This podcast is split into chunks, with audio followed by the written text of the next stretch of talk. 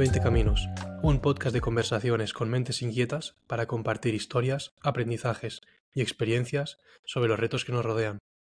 Hoy nos visita Miquel Gelabert.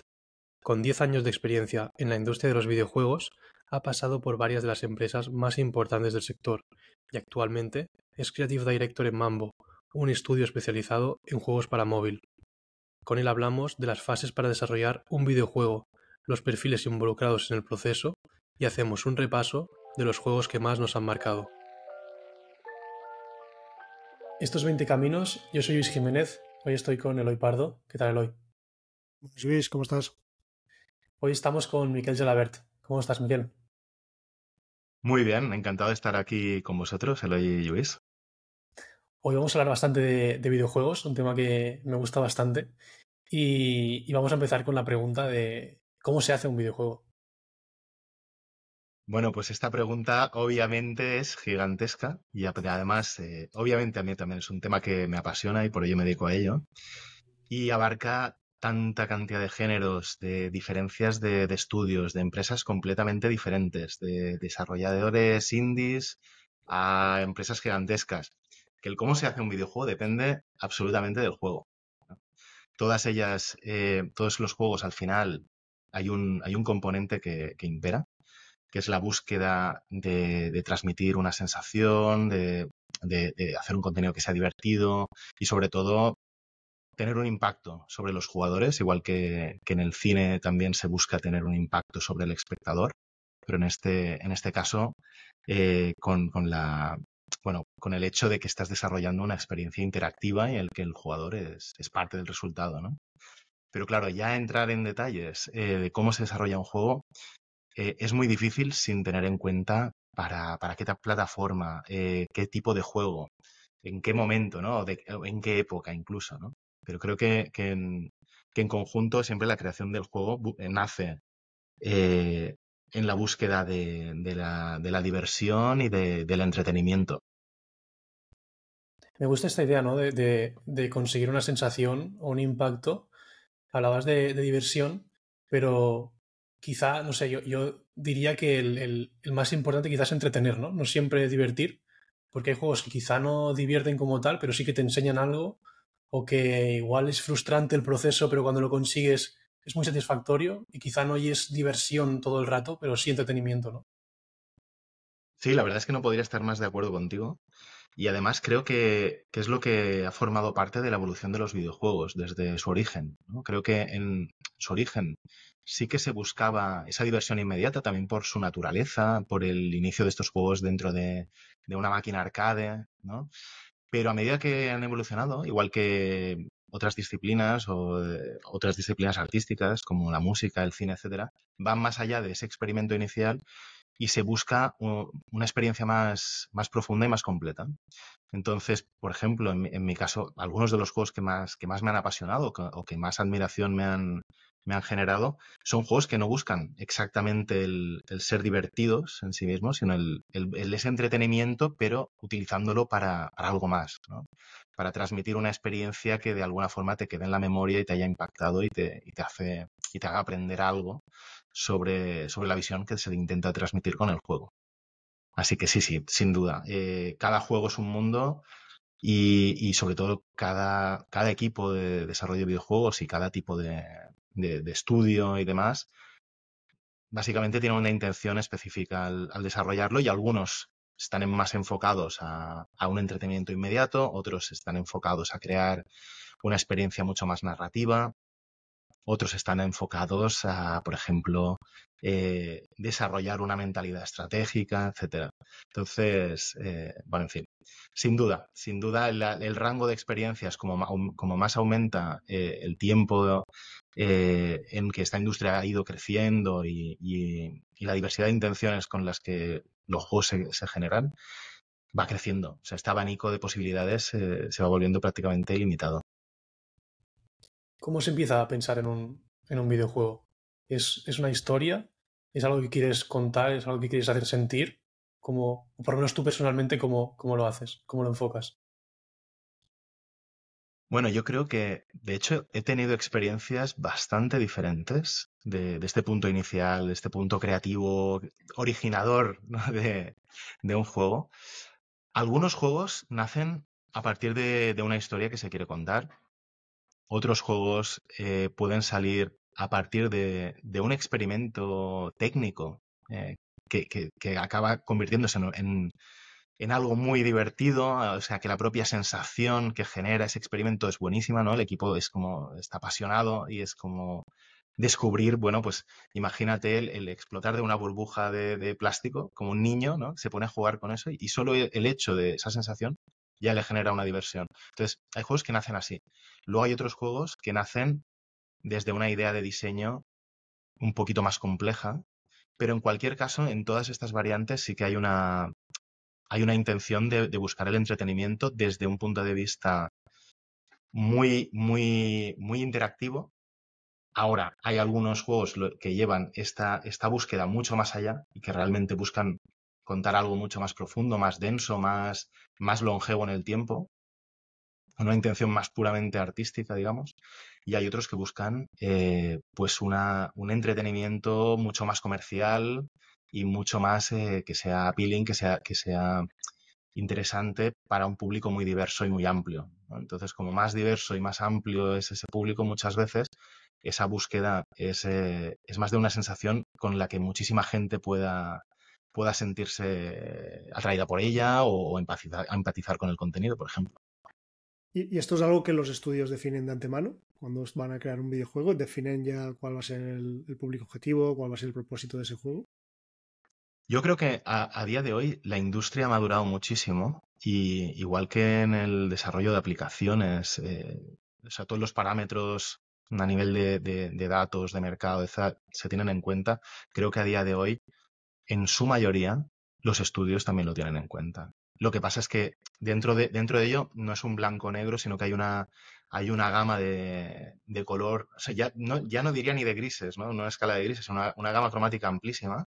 Entonces, básicamente, esos pilares cambian en función de, del estudio en concreto, ¿no? Hay, habrá estudios indies que van a priorizar mucho más el, contar una, historia que les apasione o, o, transmitir una experiencia muy única y demás habrá, pues, eh, a su vez, gran, empresas muy grandes que buscan una estabilidad dentro de su negocio y que, claro, eh, eh, en su punto, en su punto de, madurez, arriesgar pues es más costoso. Entonces buscan también una estabilidad dentro del tipo de experiencia que ofrecen y buscan renovar estas experiencias y darles de alguna forma una, continuidad. Entonces, para, entenderlo un poco mejor, una vez elegido ese camino ¿no? por el que se quiere empezar la ideación, ¿cómo, son los siguientes pasos? Es decir, yo ya tengo elegido pues, mi público objetivo, cuál es la plataforma en la que quiero trabajar, cuál, cuál y incluso el tipo, el tipo de juego quizá que, por el que tengo más interés. ¿Cuál es el siguiente paso allí? Bueno, pues supongo que dependerá también de cada empresa, pero por ejemplo, eh, yo te puedo hablar de experiencias pasadas que he tenido, como en, en, Bandai Namco, donde estuve trabajando en nuevas IPs y creando nuevos proyectos. Y básicamente allí se buscaba eh, la creación de un producto, obviamente analizando competidores, analizando tendencias del mercado y analizando cómo nos podíamos plantear el, mundo de los juegos en móvil, en este caso, en, un año 2025, por ejemplo, en un plazo de desarrollo que sea creíble, pues cuál, qué tipo de producto podría ser interesante para, un jugador de, nuestro target. Y a partir de ahí todo esto se abre y se abre a, la creatividad en sí misma. Entonces se abre a, tener ideas de, cómo sería la experiencia interactiva, a ideas de temática, a ideas de ejecución artística. Eh, luego también, obviamente, todo esto entra en conjunción con el tipo de equipo que se tiene, en la propia configuración del estudio, de qué perfiles se tienen y qué capacidad se tiene de desarrollo. No, es lo mismo este tipo de, de planteamiento en un estudio mm, de 800 personas, por ejemplo, que, hay muchos, que en un estudio pequeño de 20 personas en el que hay que intentar eh, reducir al máximo eh, pues el coste técnico, por ejemplo, o intentar aprovechar al máximo las innovaciones tecnológicas para lograr una experiencia muy rica pero con unos recursos limitados. Has hablado de perfiles, has hablado de, los siguientes pasos después de la ideación. ¿Cómo, ¿Cómo, seguimos? ¿Se hace una serie de pruebas de conceptos? ¿Se hacen los primeros bocetos de cómo debe ser el juego? ¿Cómo, ¿Cómo se sigue en ese campo? Efectivamente. Yo creo, bueno, hay, hay, obviamente hay diversas etapas que yo creo que más o menos la mayoría de estudios siguen. Hay una etapa inicial de, de pitching en el cual, bueno, sería toda esta capa creativa inicial de exploración de ideas, de ver si estas ideas eh, resuenan en el equipo, creemos que tiene esto validez a nivel de, mercado y demás. Obviamente, si ya tenemos una cierta fe en que esto va a pasar, en que esto es una, bueno, es un candidato a, que podría ser un juego de, éxito y demás, hay que hacer un, hay que hacer un prototipo, una prueba de concepto. Entonces, lo, más habitual es que un equipo pequeño se dedique a hacer esta exploración inicial y, a, prototipar, aunque sea en pequeña, en pequeña escala, eh, una, algo que sea representativo de lo que sería la experiencia final. Obviamente, lo mismo digo, esto depende muchísimo del tipo de juego y del estudio de más. No es lo mismo prototipar por ejemplo, un juego de puzzle casual y demás, que al final es una mecánica muy específica y que no tiene una, dificultad técnica mm, sorprendente, que pues hacer un prototipo del Red Dead Redemption eh, con todas eh, las mm, bueno con todas las mecánicas que pueden intervenir, todos los sistemas que tienen, ahí imagino que realmente es algo muchísimo más iterativo incluso a nivel de prototipo y que, y que lo que se hace es que se va iterando cada uno de estos aspectos teniendo en cuenta que esto va a formar parte de un todo. Aún así, esto es... A, la hora, a la hora de reflejar esas ideas lo hace mucho más complejo. hasta que mucho lo construyes para poder vender esa idea, hace que sea mucho más complejo. Por supuesto, por supuesto. Yo creo que, yo creo que este, o sea, este, el tipo de riesgo que se asume en un juego de esta envergadura es gigantesco y, obviamente es, es no solo comparable, sino superior al riesgo de, de una superproducción de Hollywood. De hecho, los, los presupuestos de, de los juegos eh, AAA, mm, digamos, más, no solo también los más exitosos, sino al final los, los, los, que han sido más costosos, ahora mismo son los productos de entretenimiento más caros que, se han hecho jamás. O sea, eh, y de hecho, claro, eh, una vez están en estas, la única forma de que una empresa asuma dicho riesgo es o ser muy agresivos eh, y hacer un, un all-in absoluto, o bien que ya sea una empresa que ya tiene una credibilidad muy grande, que ya tiene un equipo muy formado, con muchas tecnologías subyacentes al juego que se pueden reutilizar y demás.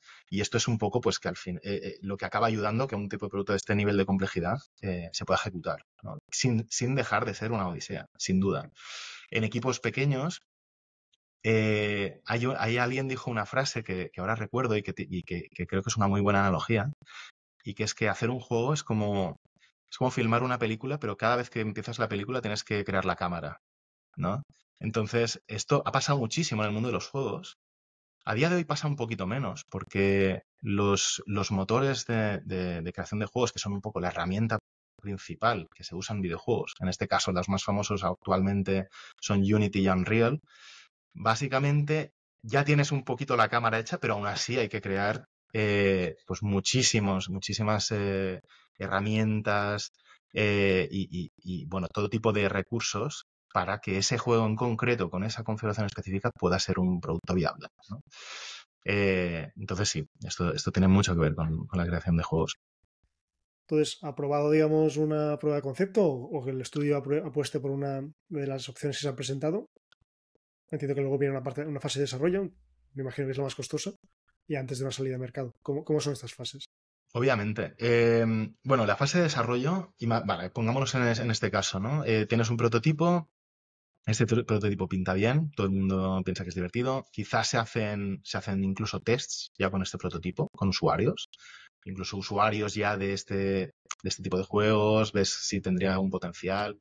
Quizá en este punto, en el momento en el que tienes un prototipo, también estás explorando temáticas. Porque esto a diferencia de otras disciplinas, en, juegos esto sucede a menudo y es que muchas veces se hace un prototipo técnico y a la vez se están haciendo pruebas de dirección de arte, pruebas de cómo podría ser esta estética, también cómo podrías diferenciarlo a nivel estético de, otros competidores y demás. Entonces lo más probable es que estés haciendo una prueba técnica y a la vez eh, pruebas artísticas, que incluso pueden ser test separados, para ver si esto podría resonar eh, con tu público. Eh, una vez tienes esto tiras para adelante, obviamente es el momento en el que, bueno, pues vas a tener que crecer ese equipo. el nivel de, especialización de la gente que trabaja en el juego seguramente va a crecer. O sea, a nivel inicial, eh, por mi experiencia al menos diría que es muy bueno tener a gente que sea muy generalista y que tenga, que tenga un skill set eh, que sea muy adaptable y que se puede adaptar al tipo de juego, que se puede adaptar a necesidades del equipo puntual y demás. Pero a medida que el juego evoluciona, si tiene una cierta envergadura, eh, se va haciendo más necesario contar con gente más especializada que pueda realmente aportar un nivel de calidad superior y, también eh, desahogar un poco al equipo en, determinados aspectos. Entonces yo creo que esto es un proceso bastante común, eh, ese escalado de equipo. Y este, obviamente, es, es, el, es, el, es la etapa más longeva dentro del, del, propio desarrollo del juego. Y ahí sí que también el rango de tiempos que se manejan depende completamente del, tipo de juego, del tipo de producto. Eh, juegos de consola, no es raro ver juegos de consola que, que estén en desarrollo 3, 4, 5 años o los juegos, digamos, más, eh, más top de la industria eh, bueno, se han visto casos de juegos que, al final se han tardado 10 años en desarrollarlos, etcétera. Otro, otro elemento también que interviene mucho en este, este, este proceso son las cancelaciones. Es absolutamente, quizá impensable en otras industrias, la cantidad de juegos que se cancelan o de, o de juegos en proceso, ¿no? de, de, prototipos y de proyectos que están en producción que al final se desestiman, etcétera. Porque también es un mercado que es altamente cambiante, eh, siempre hay dificultades técnicas, es decir, aunque, aunque cuentes con un equipo muy, muy formado y muy sólido, siempre hay sorpresas cuando estás haciendo un juego nuevo, eh, especialmente a no ser que sea un juego del mismo género en el que has trabajado y demás. Y, mm, sí, sí, es, una, es una montaña rusa normalmente. Sí, sí. Antes de, ir a, digamos, a, la fase, a la fase final o a fases más de salida, salida de mercado, te quería preguntar precisamente por ese punto. En desarrollos tan largos, la tecnología no queda obsoleta. Yo, por ejemplo, trabajando en, desarrollo de software para, empresas, constantemente me encuentro con nuevas versiones, migraciones, cambios de, cambios de herramientas.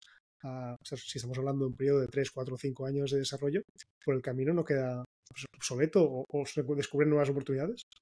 De hecho, esto es un elemento que en muchas ocasiones, creo que ahora no tanto, debido a que hay muchísimos estudios que utilizan eh, los motores que comentaba y que son motores que se van actualizando, y a pesar de todo, muchas veces estas actualizaciones son un poco traumáticas para el equipo, que hay que tomar decisiones de, también de coste de oportunidad, ¿no? De vale la pena que nos adaptemos a la siguiente versión que a lo mejor tiene algunas ventajas para nuestro juego, pero también nos puede traer algunos problemas o tendremos que rehacer algunas cosas.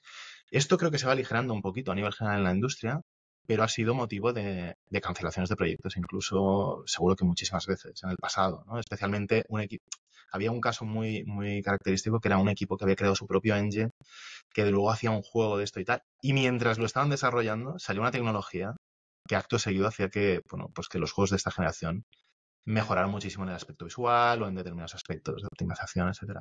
Y, sí, sí, esto ha sido un motivo de, cancelación, pero sin duda, en cualquier caso, el, tema de adaptarse eh, a nivel tecnológico es algo que es ineludible en videojuegos. Quizás la industria que más rápido ha tenido, se ha visto forzada a, adaptarse o que incluso ha liderado eh, la innovación, sobre todo en tema, tema gráfico y en tema, bueno, muchos otros temas, ¿no? A, nivel de inteligencia artificial, por ejemplo, y demás. Pero esto, esto forma parte del día a día en, en, en los proyectos y muchas veces aparece una tecnología emergente. Imagínate, por ejemplo, un caso que se me ocurre reciente es a nivel de tecnología multijugador en móvil. O sea, esto en los últimos dos años ha habido un salto cualitativo y de, capacidad de, a nivel, por ejemplo, de redes móviles, juegos multiplayer en móvil y demás, que hace tres años técnicamente no era factible hacer determinadas experiencias en móvil que se pueden hacer en consola, esta tecnología de la noche a la mañana lo ha posibilitado. Entonces, claro, si tú como estudio tienes la capacidad y, tienes, y estás dentro del rango en el cual tendría sentido hacer esto, si trasladas tu juego a esta tecnología, es que pues cuando salga el juego vas a tener la capacidad de hacer algo mucho más impactante de lo que podías haber hecho hace un año. Entonces depende mucho del, del momento en el que a un estudio le pille un cambio tecnológico de esta envergadura, puede condicionar mucho su futuro. Y esto es algo que todos los estudios de alguna forma tienen que tener un ojo puesto en la innovación tecnológica para al menos no quedarse atrás. Has mencionado antes uh, cancelaciones. ¿Cuáles, ¿Cuáles son los principales motivos detrás de la cancelación? Pues, pues creo que los hay de todo tipo. Al menos yo los, yo los he vivido por motivos muy diferentes. Eh, creo que hay cancelaciones. Eh, a veces por, bueno, hay un factor que es que cuando se busca hacer algo que es relativamente innovador, desde el concepto hasta su ejecución final puede haber muchas desviaciones. Estoy seguro que esto pasa más allá de los videojuegos, pasa en muchos ámbitos. Eh, entonces, lo que puede suceder es que por el camino haya momentos en los que, en los que ese estudio o, el liderazgo del estudio y tal ya no esté alineado con ese producto. Esto ha pasado en, multitud, de ocasiones. O también puede pasar que ese producto, a medida que avanza, se va quedando atrás en el mercado. Y esa tendencia que se creía mucho más sólida, a medida que se va acercando el momento de, a nivel de producción, de acercarse al momento del lanzamiento y tal, esto deja de ser así. Entonces, eh, eh, pero ya no solo por un tema de, que se perciba como tal, sino por el tema de que a nivel de, tests, de métricas, se analice que, bueno, que el, mercado potencial de este juego ya está disminuyendo muy rápido, que ese interés ya no está allí, mm, etcétera, etcétera. Creo que luego en, juegos muy grandes, a nivel de consola, eh, casos que recuerde, Mm, creo que suele ser más por, por un, quizá por un elevado optimismo a la hora de, plantear el, periodo de desarrollo del juego. O sea que, que, al final el juego está a mitad de producción y se está viendo que lo que parecía que iban a ser 5 al final son 15. ¿no? Y esto creo que también, esto es muy fácil que suceda en un juego de consola porque además la, la cantidad de variables que va a haber en el proceso de, un juego de este de envergadura es gigantesca. Si ya la producción de un juego de móvil que exceptuando algunas, algunos juegos de móvil en general eh, son más comedidos que, los juegos de consola, los juegos que son cross-platform. En un juego de consola esto es bastante, bastante normal que, pasa, ¿no? Y que haya diferencias de, de, planning respecto a lo que acaba siendo realmente. Creo que puede llegar a pasar incluso un poco lo, lo contrario, ¿no? Este, este verano estaba leyendo el libro de Tomorrow and Tomorrow and Tomorrow, que me gustó bastante y trataba mucho del tema de, videojuegos.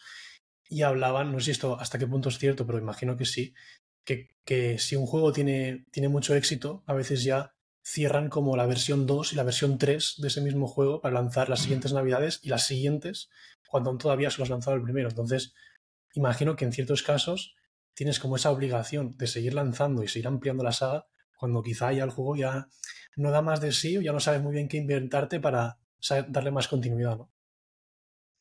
Sí, esto es, bueno, yo creo que esto es lo que les ha pasado a, muchas de las grandes empresas de la industria. Y se me viene a la cabeza muy rápidamente, por ejemplo, Ubisoft con Assassin's Creed o, por ejemplo, eh, Call of Duty, etcétera, que al final, por un, por, una, por un éxito desmedido, ven que hay esa demanda gigantesca en el mercado y bueno, básicamente esto se convierte en una fábrica de, Call of Duty. Entonces, claro, además te obliga ya a un ritmo de, sacar juegos que de alguna forma también condiciona eh, el nivel de riesgo, el nivel eh, creativo, la innovación que puedes hacer, ¿no? Entonces, eh, claro, ya la gestión de un equipo gigante para mantener estos juegos live.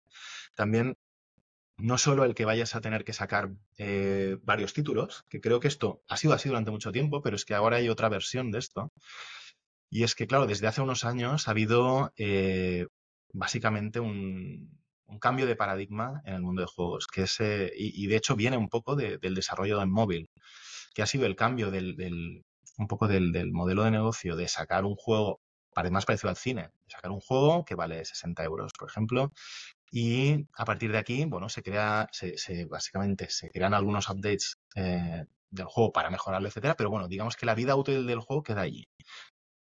¿Qué pasó? En el mundo del juego móvil se empezó a desarrollar, eh, se empezaron a hacer juegos free to play, que la entrada era gratuita, pero después se creaba contenido y se hacían estos micropagos a, través de los cuales se financiaba el juego, además.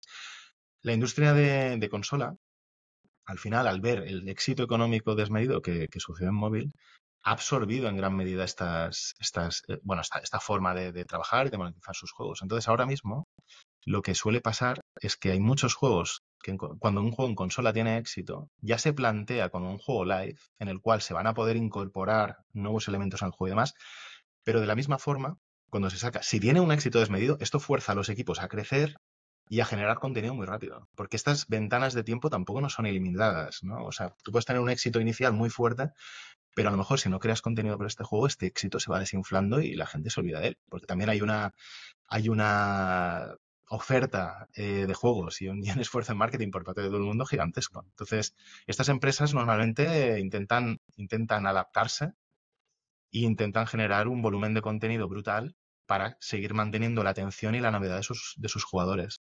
Y esto, por ejemplo, es algo que ha ejecutado de una forma magistral un juego como Fortnite, que, que sin ser el primero de su género, porque en realidad es un juego que estuvo, esto también enlaza con las cancelaciones, es un juego que tuvo que medio reconvertirse, bueno, medio no, reconvertirse absolutamente, porque se asumía que iba a ser un fracaso.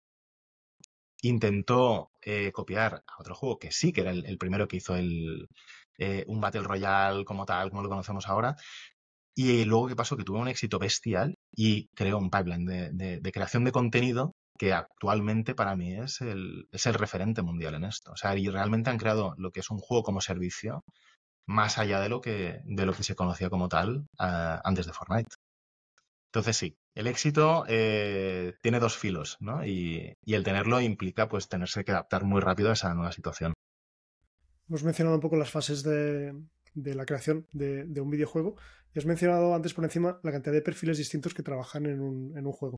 A no sé si os podrías hacer un mapa general ¿no? de, quién, de sí. quién trabaja en esta industria. Sí, la verdad es que trabaja, trabaja muchísima gente eh, que hasta que estás en la industria, sobre todo en, empresas medias o grandes, incluso desconoces, ¿no? A lo mejor alguien trabaja en un estudio pequeño y no sabe incluso eh, hasta qué nivel de, granularidad eh, todos estos roles pueden llegar a, existir. Bueno, creo que hay tres pilares muy importantes en, en, todos los juegos, que es, por un lado, el diseño, que, que en juegos, a diferencia de otras disciplinas, el diseño de un juego se entiende como la, el diseño de la parte interactiva del juego, de las mecánicas del juego o de la economía, etcétera, de, lo que conforma esa experiencia.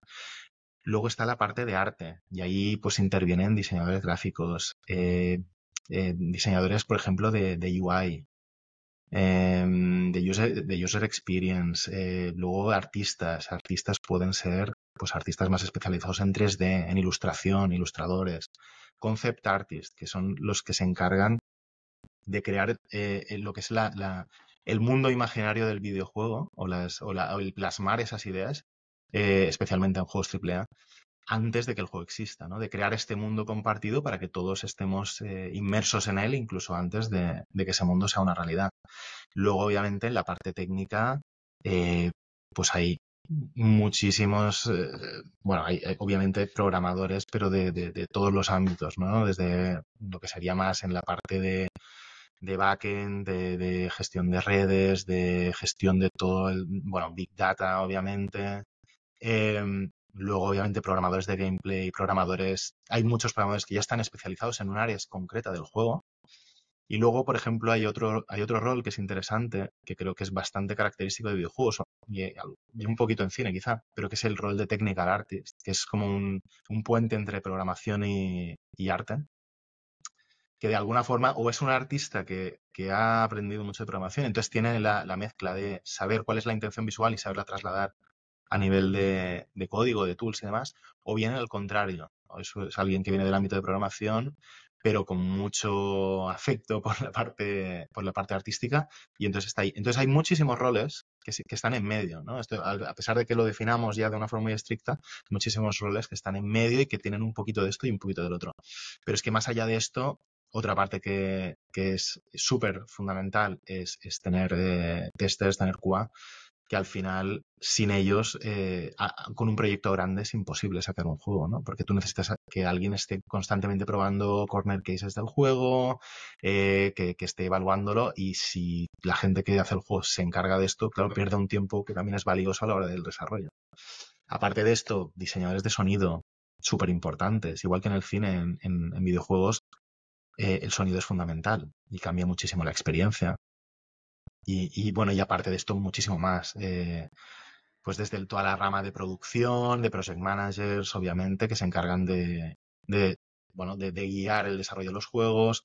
El caso de, como es mi rol ahora, eh, director creativo, que es intentar guiar un poquito la visión del juego para que todo esté aunado dentro de una, de una coherencia y de que transmita esa visión común.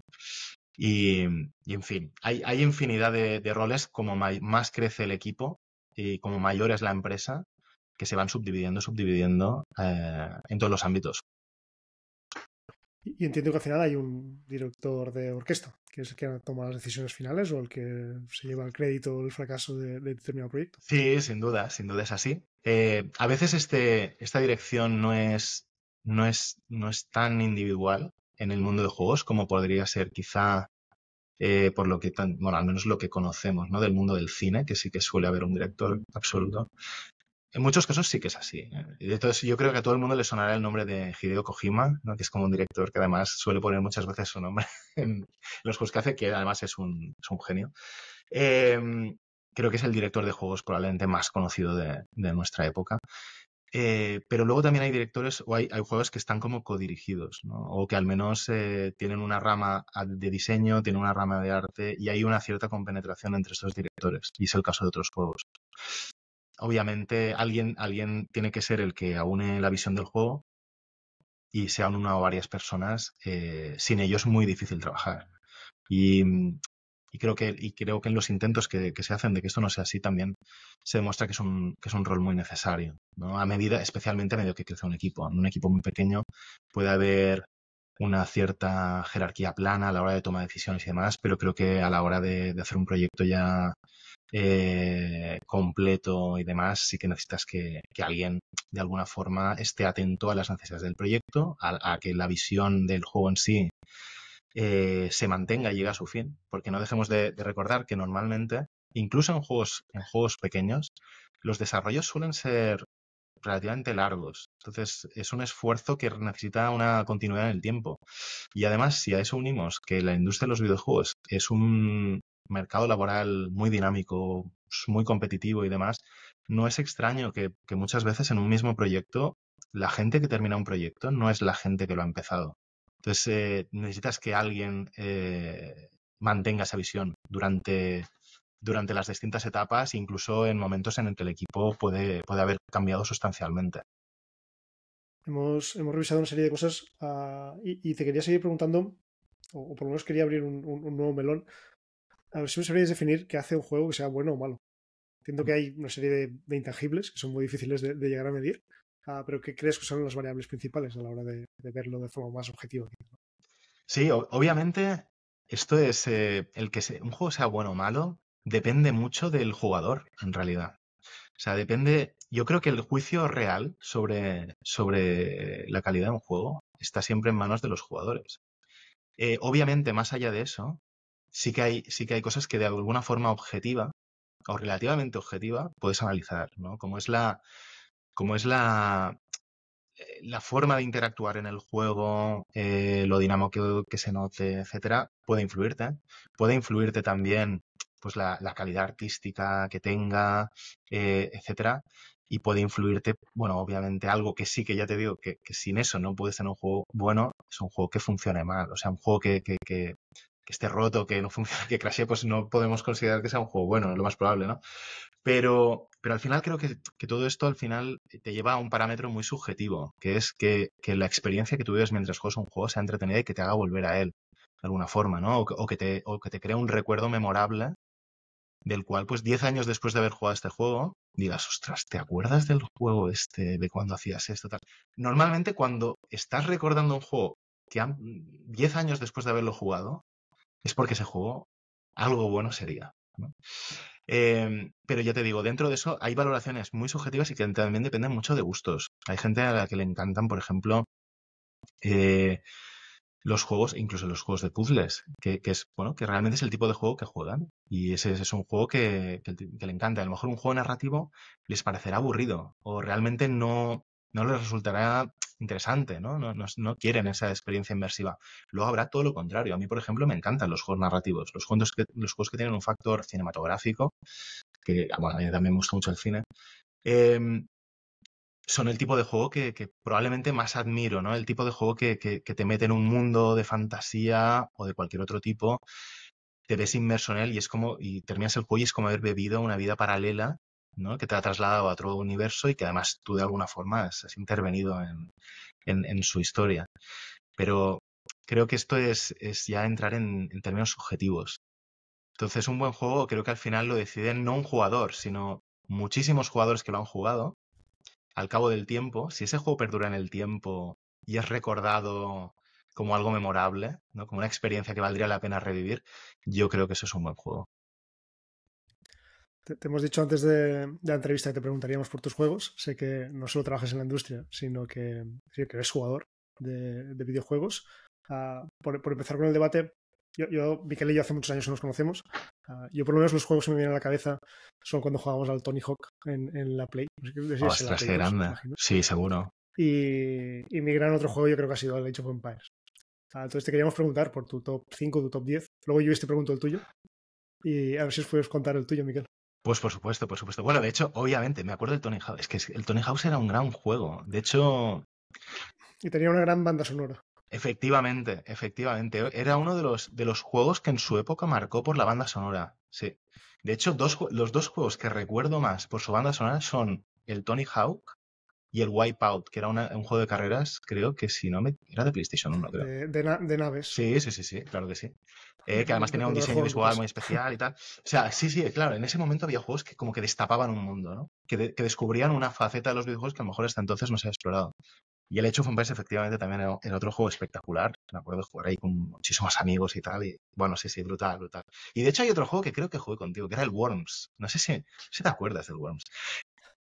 ¿Os acordáis de ese juego? Creo que había jugado menos. Bueno, era, otro juego que también era muy, muy gracioso y además de una experiencia muy portable a móvil, ahora que lo pienso. Pero bueno, a ver, elegir. Era, de los, era de los, gusanitos, sí, los gusanitos. Ah, y de hecho, ahora que lo recuerdo, mira, una de las primeras cosas que hice yo interviniendo en un videojuego fue con ese juego, con el Worms. El Worms, ¿el Worms al No me acuerdo ya.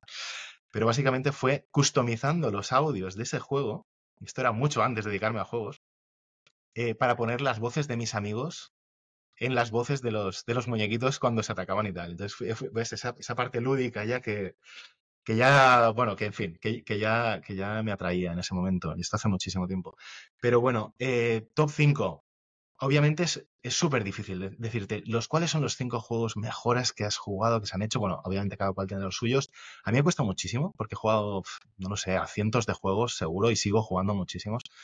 Eh, intentaré hacer una lista, una lista corta. Yo creo que probablemente el primer juego que me marcó muchísimo fue el, el Monkey Island, que era un juego de PC, que era point and click, maravilloso, con un amor espectacular, eh, de LucasArts. Eh, creo que era súper, súper divertido. Creo que era un tipo de juego que en ese momento era el inicio de las aventuras gráficas y me, me fascinó, no solo porque visualmente era, era chulísimo en esa época, sino que por la historia que te contaba, la, libertad de acción que tenías dentro de usar esto con no sé qué, tal, tal, tal, súper divertido. Em, luego, hombre, luego me cuesta un poquito más, pero creo que otro que, que, me marcó muchísimo en su época fue el Final Fantasy VII, Final Fantasy VII. Creo que es otro juego que a gente de... Bueno, yo soy del 86, entonces creo que mucha gente de nuestra generación nos cogió como con 12, 13 años.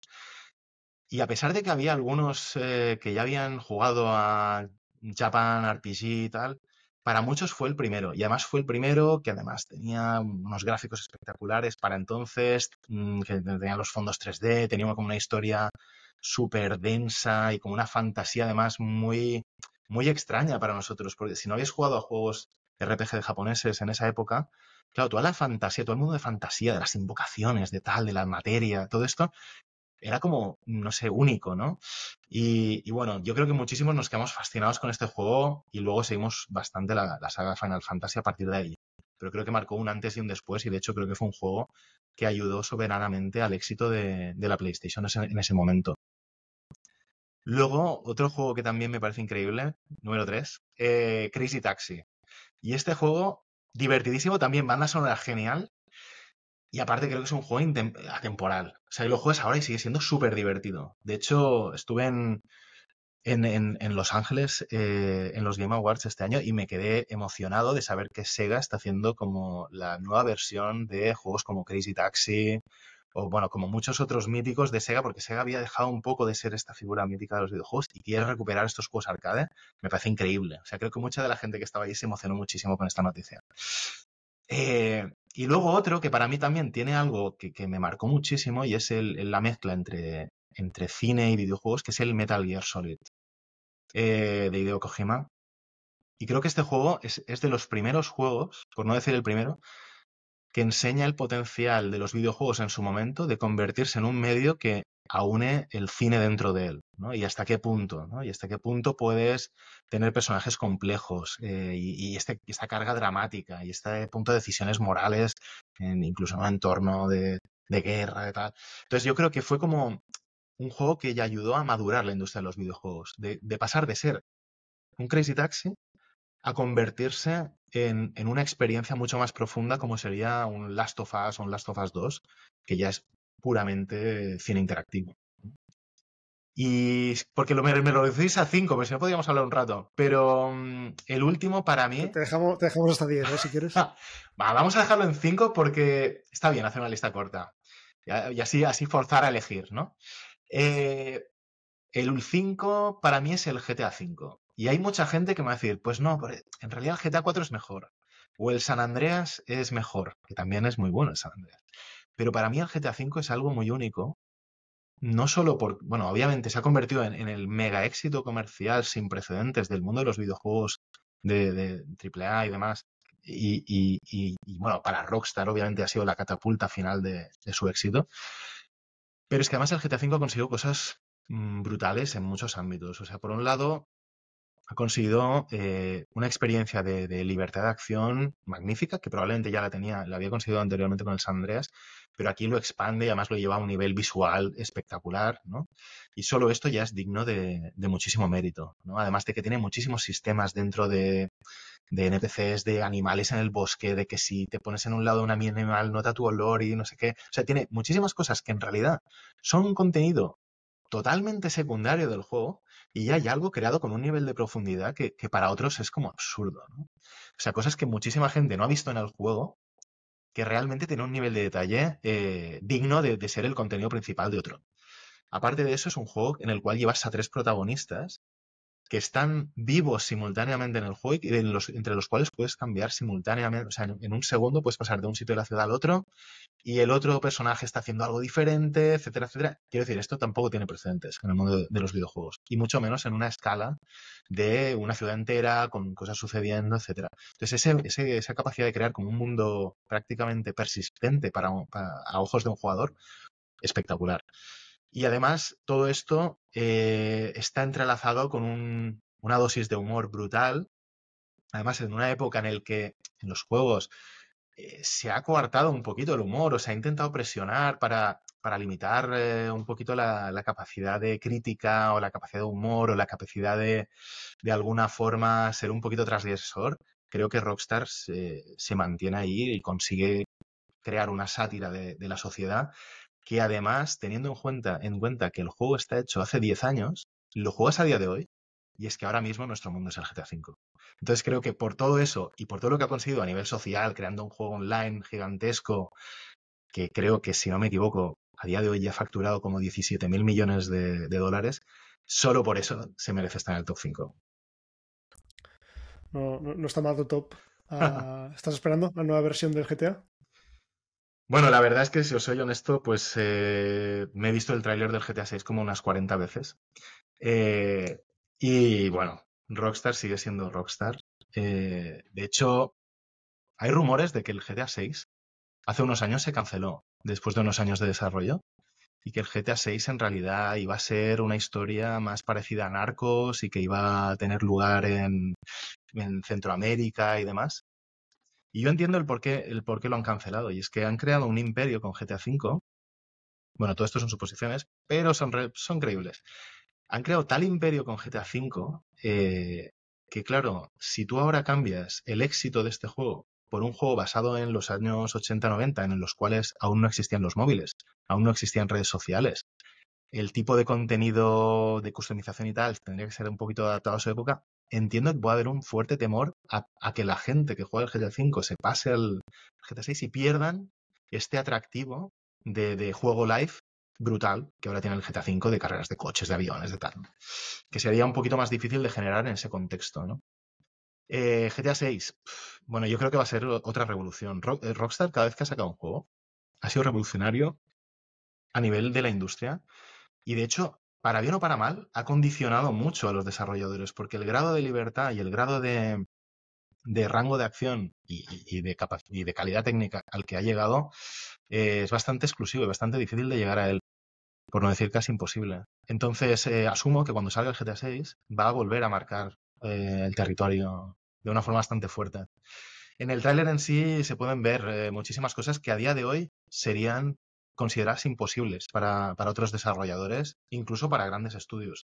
Y los puedes ver en cualquier detalle, ¿eh? o sea, en, en, detalles como el cómo se trata el océano, especies de animales interactuando entre sí, eh, cantidad de población en la ciudad, cada uno haciendo acciones diferentes y además interactuando entre ellos. Eh, bueno, hay infinidad de detalles que cuando los desgranas ya ves que esto volverá a ser bastante revolucionario. Y de hecho, el último juego que sacó Rockstar, que sin llegar al nivel de éxito de GTA V ya era brutal, eh, y, a nivel técnico es una demo un poco de lo que podemos esperar en GTA VI, es el Red Dead Redemption 2, que a nivel técnico sigue siendo uno de los juegos más increíbles de, de esta generación. O sea que sí, sí, como ves, eh, hay hype, hay hype con GTA 6. De hecho, yo es que te preguntaría por los tuyos. Antes he decidido ampliar mi lista ah. por ver si os suenan. En, en, su día jugué mucho al Comandos, que era un juego español Increíble. sobre la Segunda Guerra Mundial, que me parecía muy, muy bueno. Ah, y de hecho volví a jugar durante la pandemia y me, y me confirmó que seguía siendo un juego muy, ah, muy Juegazo, y, y, obra maestra. Bueno. Obra maestra.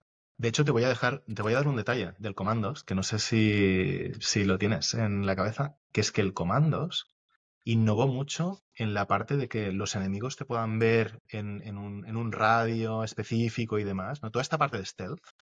De hecho, el, Metal Gear Solid tiene cosas que no me extrañaría nada que estén inspiradas en el Comandos. O sea, realmente España con ese juego se, se plantó como uno de los eh, innovadores de la industria en ese momento, sin duda. Y, luego mis dos grandes otros juegos serían el PC Fútbol y el Pro Evolution. Yo, yo, creo que dediqué horas infinitas, los dos de fútbol. Llegué a horas infinitas con situaciones surrealistas como ganar una Champions con el Murcia o un Mundial con Australia y cosas así. Pero sí ya es más de, brutal, de adolescente. Brutal, brutal, brutal. Sí, sí, sí, hombre. No, no creo que seas el único ¿eh? que ha echado muchas horas. seguro, seguro. Muy bien. Luis, ¿te mojas con los tuyos? Ahora ya te, tengo que dar mi, mi, lista. A ver, yo estaba pensando mientras hablabais, eh, yo diría los, los Pokémon, porque fue como uno de mis primeros juegos y si sumas las horas que, has, que he jugado a todos los Pokémon, saldría un número que, que me haría vergüenza reconocer. Eh, luego también lo, los eh, Zoo Tycoon, Age of Empires también fueron como juegos así de, de PC que le, le, eché muchas horas cuando, cuando era niño. Muy bien. Y luego juegos tipo eh, Skyrim, Elden Ring. Elden Ring ha sido de mis juegos favoritos ya para, para siempre, creo. Eh, y también Heavy Rain, diría, porque es un, un, formato aventura gráfica que no había jugado hasta entonces, que de hecho eh, me lo dejó un amigo, porque mi amigo lo tenía y me dijo, no me gusta este juego, no se puede jugar, no se puede hacer nada. Y, y es que, bueno, vas viviendo una historia de alguna forma interactiva y descubrí que este tipo de juegos me gustan mucho, ¿no?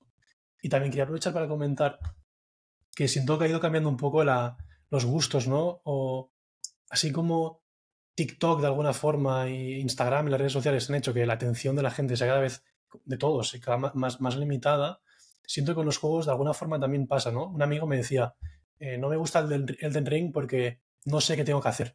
Eh, miro el mapa y no sé, no, hay nada explicado, no, no, sé, no sé dónde ir, no sé qué tengo que hacer. Y es un poco la, la, vida es eso, ¿no? La vida es que no sabes muy bien lo que hacer y vas, te vas pegando por ahí, ahora este enemigo es muy fuerte, me voy a otro, con este si puedo, voy por aquí. Y un poco siento que quizá estamos cayendo mucho en buscar el entretenimiento directo y entro en una partida de Fortnite que es gratis y juego ya, y no tanto en estos juegos quizá un poco más eh, a la vieja usanza, ¿no? Más completos y que te tienes que pegar más por el camino. Muy bueno, muy bueno. Sí, sí. Bueno, Elden Ring obviamente es otro, otro juegazo y me hace Mira, me gusta que menciones Heavy Rain, porque de hecho es un juego. No, no, no Heavy Rain en sí, que, que, también me parece un juegazo, aparte me parece muy innovador. Todos los juegos de, de Quantic Dream, que es el desarrollador de, de, de, de Heavy Rain, en realidad son buenísimos. Eh, para mí, mi, mi, favorito, y para mí hubiera sido el número 6 en la lista, es Detroit Become Human, que si no lo has jugado, te lo recomiendo. Eh, pero sí, es, es, es, ese tipo de experiencia que creo que es de hecho de los que más cerca están de, esa experiencia cinematográfica interactiva, que estoy seguro que en los próximos años, con las capacidades de, de hacer juegos hiperrealistas y con el tema de poder generar contenido customizado según el usuario y demás, esto va a cobrar una dimensión aún mucho más fuerte.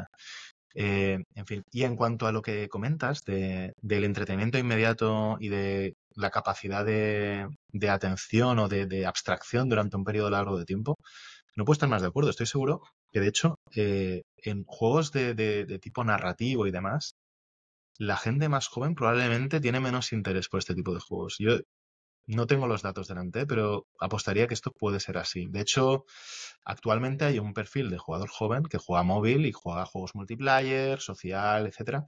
Pero el perfil de jugador de consola, de juego más largo y tal, siendo un, perfil que aún es muy relevante, o sea, porque hay muchísimos jugadores de este tipo de juego, creo que en, en una generación futura quizá disminuye.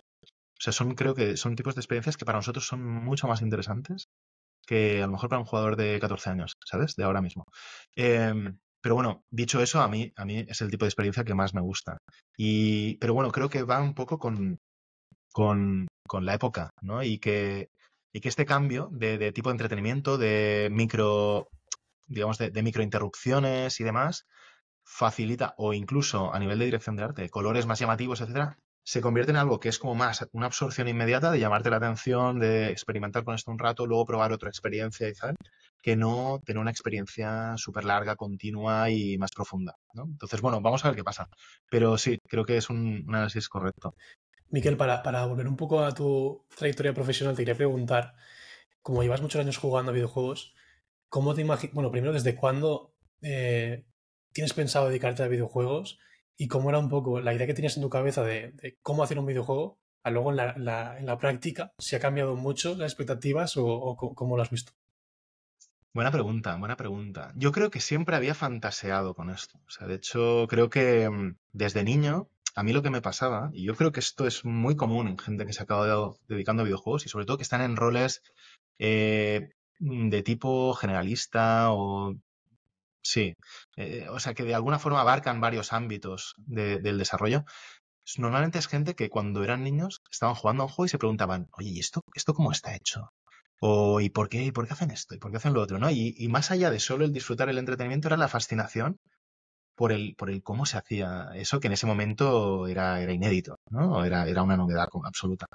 Entonces, creo que desde pequeño siempre me había fascinado el mundo de los videojuegos, he jugado a videojuegos todo lo que he podido, y sin embargo, yo no tenía ordenador eh, desde muy pequeño, pero siempre me apañaba para ir a casa de un amigo, jugar en su casa o a probar esta consola a la otra, ¿no? Y siempre era una cosa que me había fascinado muchísimo.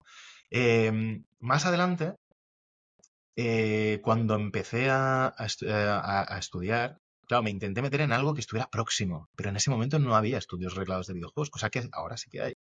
Y tampoco no había un conocimiento de, las tecnologías, porque esas tecnologías tenían un propietario, eran cerradas. Entonces, la única forma de que tú pudieras aprender realmente a desarrollar juegos, más allá de que hicieras tú tu juego en tu casa, era entrar en una empresa ¿no? y descubrir eh, un poco estas, estas ramas.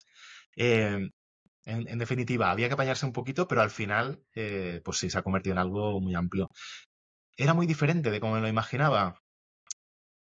No tanto, si te soy sincero. O sea, sí que es diferente, es diferente en el sentido de que te das cuenta de la escala eh, que se mueve, o sea, que actualmente mueven los videojuegos. Yo creo que en la época en que yo eh, empecé a jugar a videojuegos, los videojuegos se asimilaban mucho a como te lo imaginabas, ¿no? Que eran un grupo pequeño de personas trabajando en un proyecto con un afán creativo de crear algo nuevo, de crear algo diferente. En, en el fondo es lo mismo que seguimos haciendo a día de hoy, pero no había eh, este nivel de industria como el que hay ahora multimillonaria detrás, ¿no? Entonces, todo esto ha evolucionado acorde a su momento y acorde a la, a la tecnología y a la competencia también que, que, ha habido en cada momento.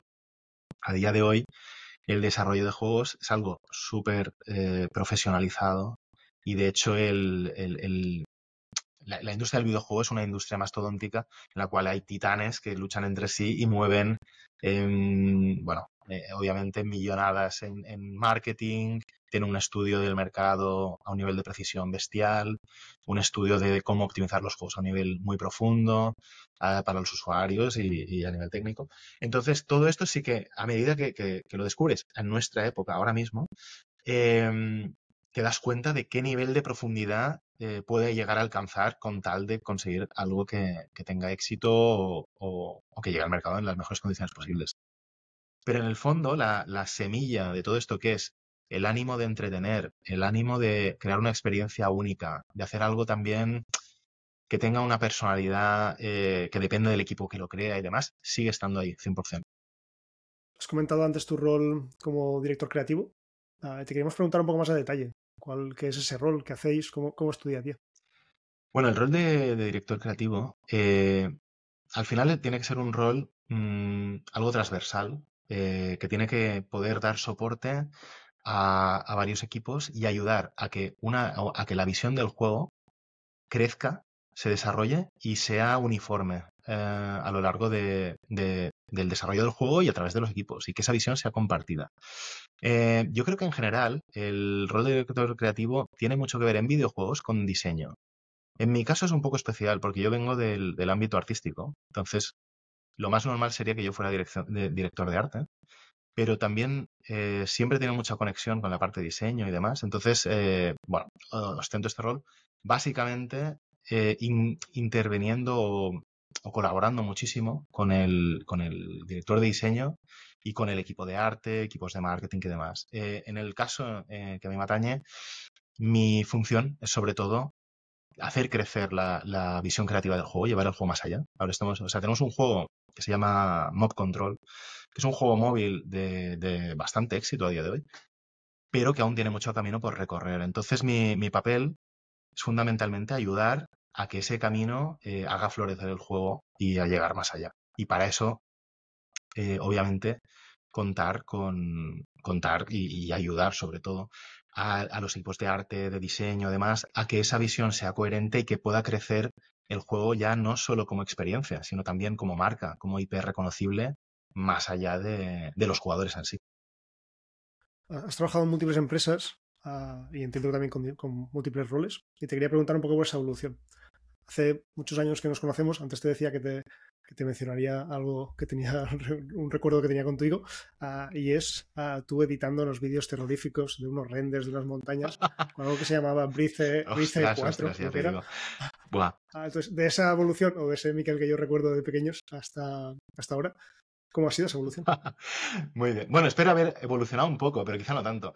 Eh, no, la verdad es que esto, buah, esto me hace recordar, de hecho, el inicio de cómo empecé utilizando ordenadores y tal, y lo primero que me llamó la atención. Y en el fondo está extremadamente relacionado con, con lo que podría ser después un videojuego, ¿no? Porque me acuerdo que lo- eh, efectivamente, como tú bien dices, lo primero que hice y me puse a enseñar a los amigos y tal, era un programa que se llama Brice 3D, que era para crear escenarios.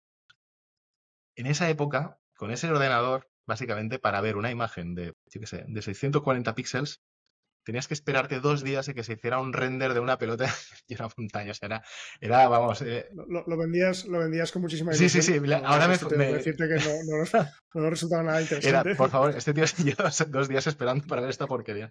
¿no? Pero, pero sí, efectivamente, esto, esto fue el inicio de mi contacto con eh, todo el tema de 3D y para mí era algo fascinante que esto pudiera hacerse. Ya, el hecho de que esto pueda crearse de alguna forma, ¿no? Me parecía increíble y esto me llevó a descubrir mucho más y, y luego a, fascinarme mucho más por el desarrollo de, juegos y de efectos especiales y demás. Eh, obviamente, desde allí hasta ahora, pues, pues sí, ha habido, ha habido muchas aventuras, muchísimas. Y, y yo creo que al final hay, muchos, muchos ingredientes que se van, se van uniendo por el camino, ¿no? Por un lado, obviamente, la parte inicial es el atractivo de eh, crear algo visual, de, de- de- de- ser autor de algo, ¿no? Sean de personajes, de escenarios, de, una escena en concreto, de, una experiencia interactiva, etcétera. Todo esto son elementos que, que vas descubriendo a medida que, que, bueno, a través de estudios, a través de experiencias autodidactas, etcétera, y que te van creciendo esa pasión. Eh, luego hay una, creo que hay un punto en el cual en esta parte te sientes ya cómodo creando, creando contenido para, para cualquier tipo de juego. O que ya ves que en realidad, eh, aunque veas un juego que está súper bien hecho y que sea algo como un- una obra maestra, puedes desgranarlo y, y decir, vale, pero esto está hecho así, esto está hecho así. O sea, realmente sabrías hacer cada uno de estos pasos. Otra cosa es que lo puedes hacer a este nivel de calidad, pero ya entiendes el, el proceso de, de hacer un juego, de, de- cómo se van colocando las piezas una junto a otra para crear una experiencia. Y obviamente luego hay otra etapa, como comentaba antes, que es ya estás, te estás dedicando a videojuegos. Creo que es un mundo en el que, en el que casi a nivel autodidacta puedes aprender lo suficiente para entrar. Eh, una vez estás dentro, te das cuenta de que esto también es, es- una, es una industria y es un mundo que, que también se rige por las reglas de, la oferta, la demanda eh, y, todo lo que hay detrás. Y entonces eso te hace ser más consciente o, te, hace tomar decisiones más informadas también tomando en cuenta eh, lo que puede ser el input de los jugadores, el, punto en el momento de la industria y demás. Entonces es una visión un poquito más madura, pero que a la vez es perfectamente compaginable con la pasión por, por el hacer algo divertido, hacer algo espectacular, intentar eh, sacar algo que, sea totalmente nuevo, ¿no? Eh, entonces sí. Pero bueno, en definitiva, el camino de cada uno de los que nos dedicamos a los videojuegos muchas veces es muy diverso. hay gente que viene de ámbitos totalmente diferentes. Eh, yo he conocido gente que venía de trabajar en, en, banca, por ejemplo, gente que venía de bellas artes, gente que eran escultores profesionales, etcétera diseñadores de juegos que antes diseñaban, eh, que, hacían diseño industrial, por ejemplo. Entonces, hay, hay, un ámbito en que el mundo de los videojuegos es un mundo tan lúdico que es capaz de atraer a muchos perfiles diferentes que en algún momento han tenido afinidad con este mundo, que para ellos era un hobby y que de repente ven que se puede convertir en su profesión. ¿Hay algún camino que sea especialmente recomendable? Pensando en alguien, una persona joven que quiera dedicarse, ¿hay algún camino a seguir más marcado? Bueno, yo creo que en realidad hay, multitud de caminos, eh, pero sí que es verdad, creo que depende mucho también de la, de la personalidad de cada uno y de cuál sea realmente tu objetivo. Lo más probable es que en un momento inicial, estoy hablando, tienes 18 años y dices, ¿qué quiero hacer? Me gustaría trabajar en juegos, pero realmente no tengo ni idea de cómo meterme por aquí.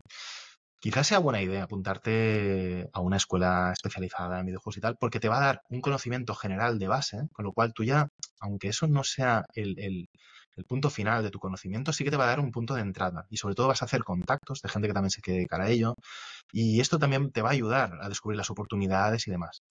Creo que también a día de hoy teniendo en cuenta lo fácil que es eh, entrar en contacto eh, por internet, hacer networking y demás. De hecho, es sorprendente, pero es que a día de hoy hay algo que en, la época, yo por ejemplo entré en este mundillo, aún no era posible. Pero es que tú a día de hoy te puedes ir a una conferencia de videojuegos y conocer a creadores de videojuegos y ellos te pueden dar ya información muy específica de, pues mira, en este tipo de juego, pues eh, hacemos esto de esta forma, esto tal, o molaría aprender, si te gusta, por ejemplo, el modelado 3D, pues a lo mejor estaría bien que empezaras a aprender Blender que además es gratis, lo puedes encontrar online, hay multitud de recursos y se está convirtiendo en una tendencia en la industria. Si te gusta el diseño de videojuegos, pues quizá hay cursos de Unity con los cuales tú puedes empezar a aprender a diseñar videojuegos y eso va a ser tu mejor carta de presentación de cara a una empresa. Es decir, yo creo que el, el, meterte en, en, una escuela de videojuegos y demás te va a nutrir muchísimo, pero si tú ya eres una persona súper decidida, con un camino muy claro, mm, no, no debería ser un freno para ti. ¿Vale? Eh, en cualquier caso, aprovechar la, capacidad, o sea, la facilidad que hay ahora mismo de, tener contacto online con comunidades de, gente interesada, de modders, de, o sea, de gente que se dedica a modificar juegos como hobby, por ejemplo, incluso algunos a nivel profesional. Eh, seguir a las empresas que realmente te llaman la atención a nivel de videojuegos. ¿Por qué no? Seguro que eventualmente te enterarás de las ofertas de trabajo que tienen. O incluso eventualmente podrás hablar con alguien de esta empresa y preguntarle realmente cuál sería el mejor approach para, entrar en algo así. Pero vamos, para mí eh, lo fundamental es aprender. Si hay un skill en concreto, hay una rama de, videojuegos que te interesa más, sea el arte, sea arte, programación, diseño, etcétera, pensarlo un poco y empezar a aprender. O sea, da igual si empiezas por, eh, por un punto o por otro. Lo importante es ir aprendiendo y si cada día aprendes un poco, en muy poco tiempo vas a estar dentro de la industria. No me cabe ninguna duda si volviese a tener 18 años me lo plantearía. Yo quería ser probador de videojuegos de pequeño. Mis padres me decían que eso era una profesión que no, existía, pero cada vez se ha ido haciendo más real y es algo que sí que seguro me, me plantearía. Eh, Miquel, para ir cerrando la conversación, te queríamos preguntar por cómo ves el futuro de los videojuegos. Para mí el, futuro de los videojuegos eh, básicamente es, es brillante. Eh, yo creo que venimos, bueno, creo que estamos experimentando lo que ahora mismo consideramos como una época dorada de, los videojuegos, porque al final, eh, bueno, yo además he tenido la, oportunidad de trabajar en, en Bandai Namco y, es una empresa que está liderada por uno de los primeros pioneros en Japón en crear videojuegos. Entonces ves el recorrido desde un inicio muy, muy, bueno, en fin, muy, muy, muy básico a nivel de herramientas y demás, a luego una etapa de luchar mucho contra, las, contra los límites de la tecnología que dificultaban determinadas experiencias que a nivel de diseño podían tener sentido. no eran tan fáciles de trasladar, ¿no? Y eso forzaba a encontrar algún camino para poderlo hacer posible, hasta el punto en el que estamos a día de hoy, que en el fondo, si lo piensas, casi cualquier experiencia que podrías querer representar, la puedes representar. Quizá no puedes hacerlas todas a la vez, pero puedes representar eh, infinidad de posibilidades a nivel de videojuegos. Y a su vez, a, la vez de, que, estas posibilidades aumentan, también ha aumentado eh, la cantidad de jugadores de videojuegos a nivel mundial. Es decir, nuestra generación quizá fue de las que ya empezó a, popularizar el jugar a videojuegos. Antes era, o sea, quizá en la generación de, nuestros padres era algo que, bueno, empezaron a jugar los niños, ellos no estaban tan afines con esto y tal. Poco a poco se ha ido trasladando en nuestra generación. Es muy normal que la gente juegue a videojuegos. Creo que la, eh, creo que la gente joven de hoy en día, para ellos es lo más natural del mundo y de hecho es el medio de entretenimiento más eh, que, más horas de, entretenimiento genera, que económicamente genera pues más, eh, más recursos, económicamente básicamente genera más que la industria del cine y de la música juntos. Quiero decir, ahora mismo es algo totalmente mainstream. Streamers de videojuegos, de hecho, podrían ser testes también, pero bueno, eh, ellos de hecho son streamers. Algunos de ellos eh, se han hecho ultra famosos y son multimillonarios. Quiero decir, es, es una industria que ha proveído muchísimo en los últimos años y que ha crecido infinitamente. Y obviamente esto va a llegar a un punto de estabilidad pero viendo los avances tecnológicos que sigue habiendo, cada vez más rápidos, eh, la capacidad de crear muchísimas experiencias y, el, y las ganas de muchísima gente por, de hecho, dedicarse a los videojuegos y de, y de intervenir en este desarrollo, yo creo que al mundo de los videojuegos le, le queda muchísimo por delante y creo que va a seguir evolucionando y vamos a seguir experimentando cosas que ahora, a día de hoy, son imposibles. Miquel, muchísimas gracias hoy por acompañarnos, por darnos esta visión de cómo funciona la industria y del mundo de los videojuegos. Ha sido un placer tenerte por aquí. El placer es todo mío y bueno, un honor estar, un honor estar con vosotros y obviamente si cualquier día queréis saber más de videojuegos, eh, aquí me tenéis. Gracias, Miquel.